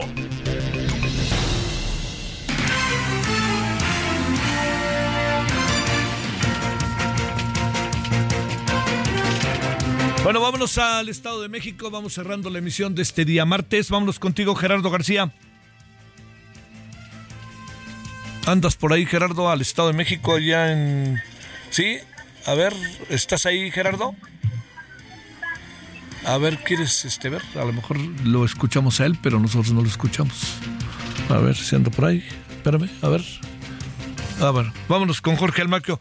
A ver, Jorge, ¿qué anda pasando en ese debate en la Cámara de Diputados sobre los fideicomisos y el Poder Judicial? Adelante, Jorge. ¿Qué tal, Javier? ¿Cómo te va? Buenas noches a los amigos del auditorio. Fíjate que hay una rígida discusión en estos momentos aquí en el Pleno de la Cámara de Diputados en torno a esta iniciativa que intenta desaparecer 13 de 14 fideicomisos del Poder Judicial de la Federación. Y bueno, pues ha pasado a defender su propuesta el coordinador de Morena, Ignacio Mier, eh, eh, quien pues señala que esta reforma es pertinente, necesaria y legal reitero que es respetuosa de los derechos de los trabajadores del Poder Judicial, por lo que pidió no ser ingenuos ni utilizar a los trabajadores como escudo humano, ya que ninguno de los 14 fideicomisos tiene sus componentes establecidos en los contratos con la fiduciaria el beneficio a ninguno de los 55.800 trabajadores. Así lo comentó, dijo que no les mienta, que no los usen de escudo, 10 mil millones de pesos eh, pues están en manos de unos cuantos y no hay beneficio para esta cantidad de trabajadores en el Poder Judicial. Eh, en contrasentido y e inmediatamente la respuesta vino por parte de Luis Espinosa Cházaro, coordinador del PRD, quien señaló que si no afectará a los trabajadores esta disposición, pues ellos no estarían manifestándose como, como lo han hecho alrededor de todo el día, Javier, a las afueras del Palacio Legislativo. Expresó Cházaro que la discusión en torno a los fideicomisos no es nueva, pero se da en venganza contra la ministra Norma Piña, que no accede a las órdenes del presidente Andrés Manuel López Obrador. Y a pesar de esta resistencia de la oposición, Javier, bueno, se espera que ya ha pasado, todavía faltan como 10 oradores más para que den sus eh, posturas eh, en pro y contra, pero se espera que al final, al final la mayoría de Morena pues apruebe esta, este dictamen, esta propuesta que señala básicamente, Javier, que eh, dentro del Poder Judicial de la Federación no podrán existir otros fondos y fideicomisos de los que expresamente prevea la ley orgánica del Poder Judicial de la Federación. De esta manera pues, se lleva a cabo el, el debate, Javier, y reiteramos, hoy mismo se aprobará este dictamen que desaparece 13 de 14 fideicomisos del Poder Judicial de la Federación. Oye, eh, Jorge, la impresión que tengo es que dentro de los debates de la mañana y de la tarde le han demostrado al señor Mier exactamente lo contrario, ¿no? O, estoy yo viendo parcialmente las cosas?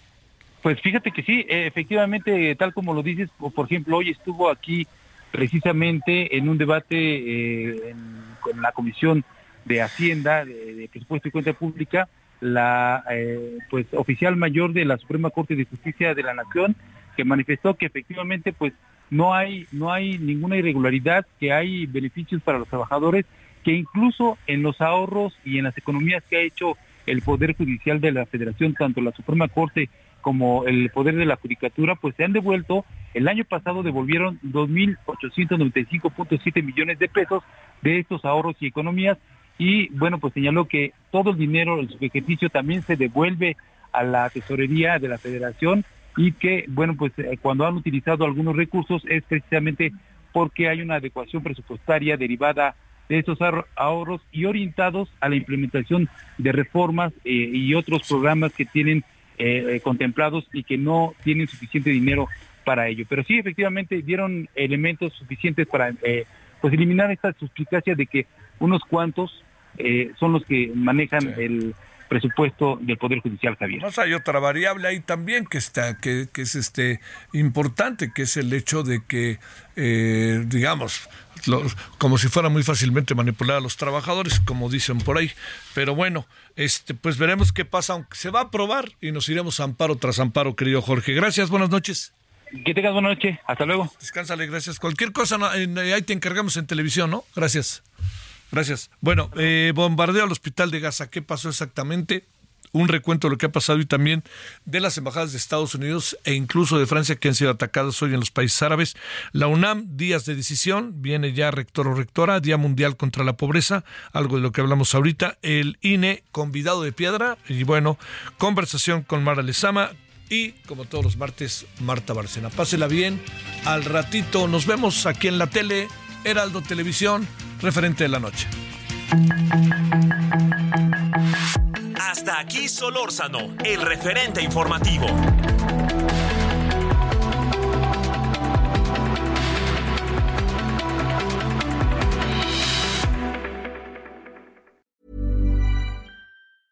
Even when we're on a budget, we still deserve nice things. Quince is a place to scoop up stunning high-end goods for 50 to 80% less than similar brands. They have buttery soft cashmere sweaters starting at $50, luxurious Italian leather bags, and so much more. Plus, Quince only works with factories that use safe, ethical, and responsible manufacturing. Get the high-end goods you'll love without the high price tag with Quince. Go to quince.com/style for free shipping and 365-day returns.